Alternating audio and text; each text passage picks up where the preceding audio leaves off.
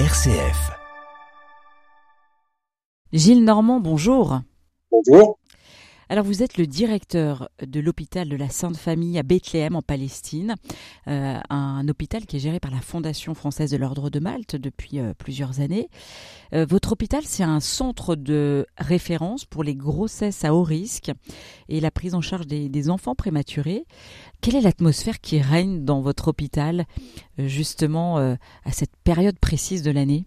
On est quand même dans une période de fête et de Noël, même si Noël se fête à bas bruit à Bethléem et en, Palestine en général. Mais euh, les employés ont quand même fait une crèche à l'entrée de Noël. Hier, j'ai été distribuer quelques confiseries aux, différents employés en vue de Noël. Donc les gens sont dans l'attente de Noël aujourd'hui. Quelle est la, vocation euh, plus précisément de cette maternité? Alors, La maternité, comme vous l'avez dit, est une maternité qui est tenue par euh, l'ordre de Malte ici à Bethléem. Il faut quand même se, rappeler que l'ordre de Malte a été créé à Jérusalem il n'y a pas loin de mille ans et que euh, depuis sa création, il n'a pas changé de, vocation, c'est-à-dire il entend apporter les meilleurs soins à ceux qui en ont le plus besoin, donc euh, aux plus pauvres. Donc c'est c'est la vocation de la maternité aussi, et euh, et l'on a, on peut dire, une très belle maternité ici, avec cette année on aura un peu moins de naissances du fait de la peut-être du fait de la, la crise actuelle, euh, mais on devrait atteindre quand même 4200 euh, accouchements cette année, ce qui va nous faire dans les 4300 naissances euh, pour l'année, ce qui est quand même assez honorable. En général, c'est plutôt 4600, c'est ça? 4600 bébés chaque année? Euh, 4000, Oui, 4600 bébés, oui. On a eu ça sur les, les deux dernières années, 2021-2022. Vous l'avez dit, vous accueillez les plus pauvres. Qui accueillez-vous plus précisément dans cette maternité? Alors actuellement, on accueille les gens qui sont de la, la région ou du gouvernorat, si vous voulez, de Bethléem. Et euh, la maternité est ouverte à tout le monde, sans aucune distinction.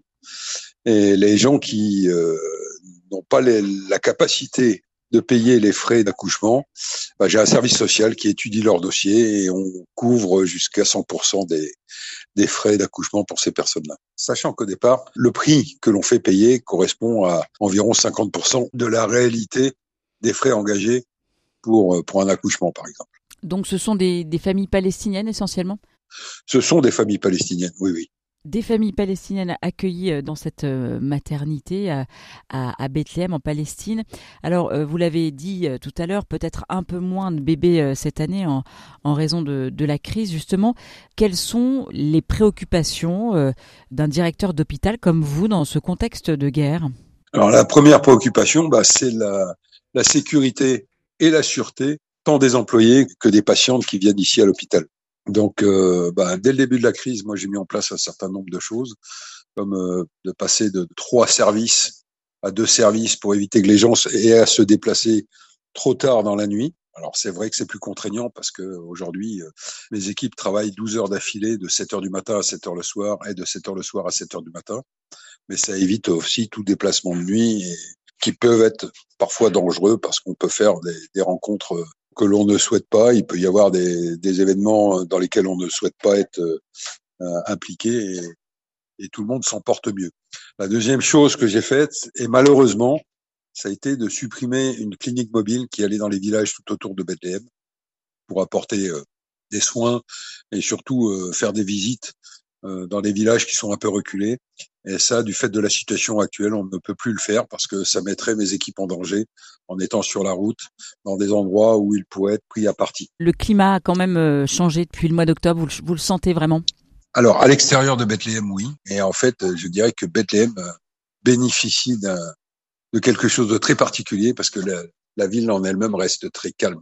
Si vous étiez dans les hauts de Bethléem là aujourd'hui, vous seriez étonné. Alors bien sûr, on ne voit plus de touristes.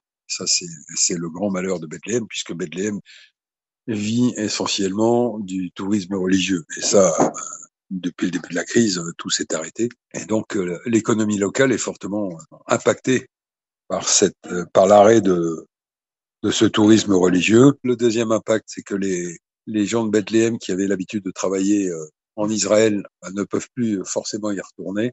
Donc, l'avenir, si vous voulez, n'est pas très rose pour les gens de Bethléem. Vous-même, vous êtes inquiet même pour la, pérennité de euh, cet hôpital? Non, pas du tout. parce que je sais que j'ai euh, l'ordre souverain de Malte qui est derrière moi, qui soutiendra l'action de l'hôpital ici, parce que l'action de l'hôpital est, quand même quelque chose d'essentiel. Hein. On est le plus gros service de soins intensifs pour prématurés dans la région. On a 18 lits en soins intensifs et on est capable quand même d'accoucher des femmes à 23 semaines de grossesse. Il y a peu d'hôpitaux qui soient capables de faire ça euh, aujourd'hui dans la région quelque part, on peut rivaliser avec, euh, avec des hôpitaux européens ou américains. Dans ce lieu euh, si emblématique de Bethléem, la place de cette maternité, sa mission, est-ce que tout cela résonne tout particulièrement le jour de Noël, Gilles Normand Ah, si ça résonne le jour de Noël, oui, bien sûr.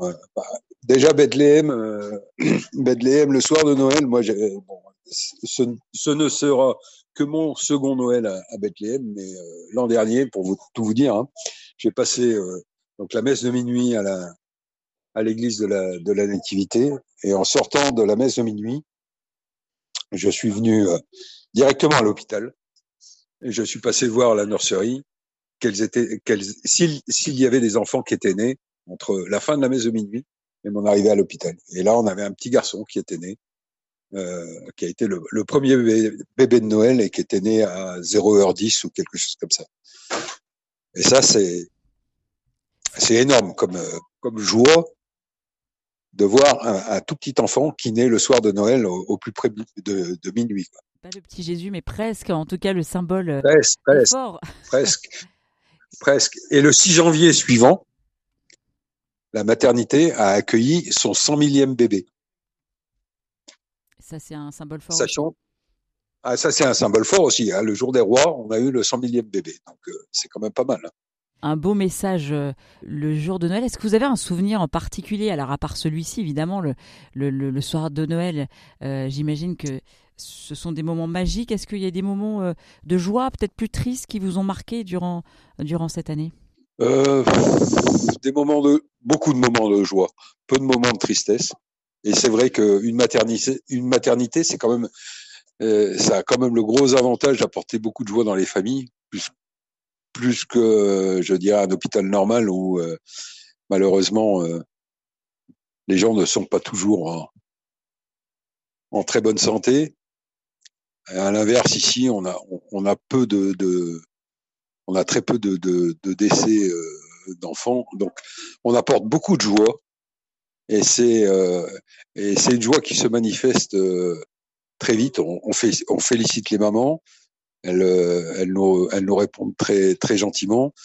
Et, et, les familles offrent des confiseries à tout le monde. Ils croisent les gens dans les couloirs, ils vous offrent des confiseries. Enfin, c'est non, c'est beaucoup de joie.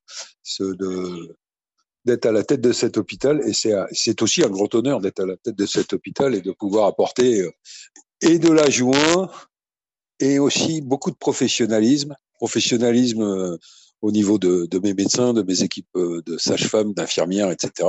Beaucoup de professionnalisme au, au profit des, des mamans et des futures mamans de, de Bethléem. Et dans un contexte sombre de guerre, finalement, c'est aussi démontrer que le, la vie est plus forte? Alors c'est démontrer que la, ben, la vie continue. La vie continue, euh, même si la vie reste une petite chose fragile, la vie continue. Et euh, pour tout vous dire, hein, avant le conflit, on avait à peu près une douzaine de naissances par jour. Depuis le début du conflit, on varie entre 9 et 10 naissances par jour.